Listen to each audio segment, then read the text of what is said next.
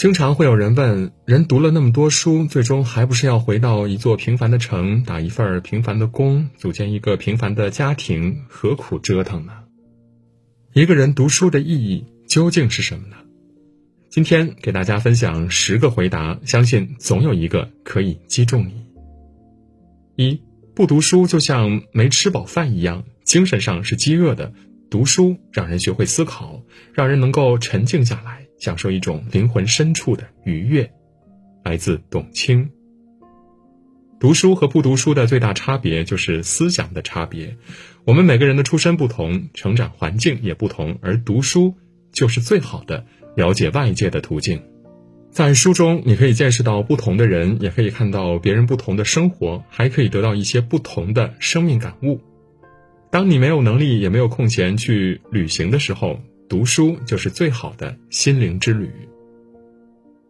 二，读书的意义大概就是用生活所感去读书，用读书所得去生活。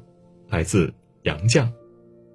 每一本书，不同的人来读，都可以得到不同的感悟，这是因为我们的阅历不同。用书中的感悟读书，用读书的感悟去生活，总有一天你会找到最真实的自己。三。读书多了，容颜自然会改变。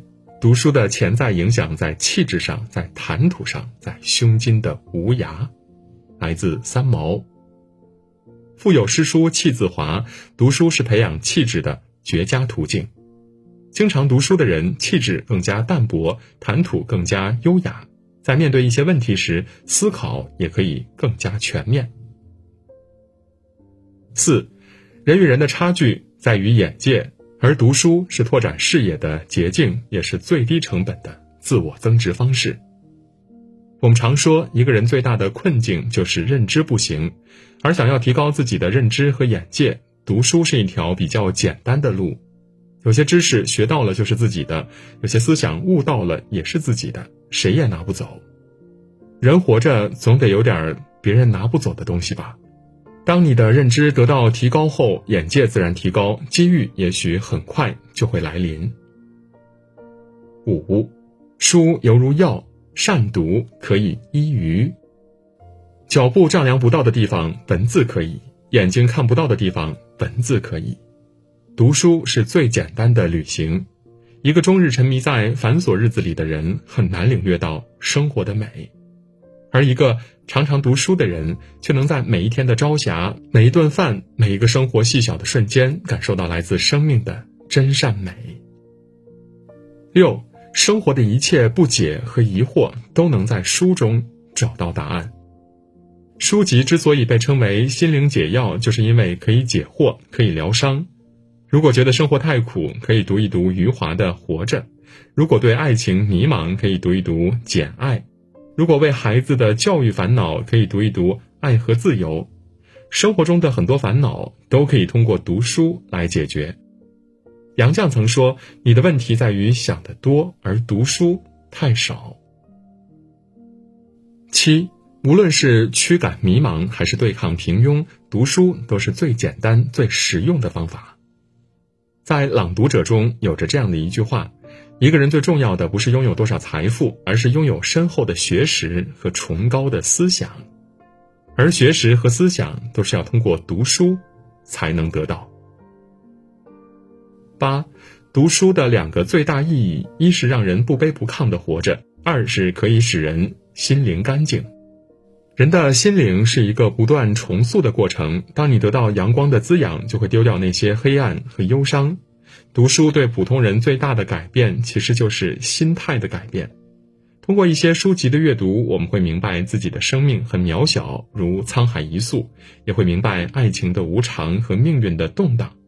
懂得这些之后，我们就会珍惜自己所拥有的，放下过往，丢掉幻想。而每一个能踏踏实实过好今天的人，都是很优秀的。九。你在读书上花的任何时间，都会在某一个时刻给你回报。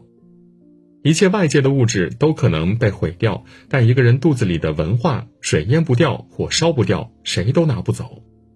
读书可以洗涤思想，也可以让人收获意外的惊喜。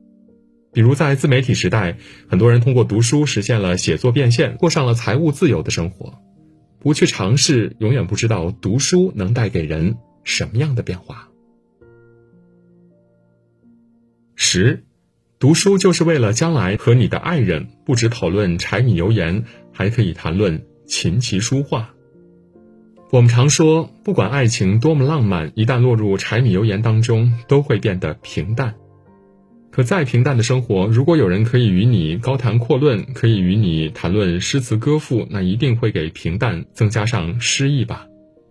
杨绛和钱钟书就是这样的一对灵魂伴侣，他们可以谈论一日三餐，也可以谈论文学，谈论诗歌，在平淡的日子里找到独特的浪漫。读书多了，你会发现自己经历着一场蜕变。你首先会承认自己的平凡，然后找到内心的宁静，最后找到自己的不凡，而所有平凡最终都可以成就不凡。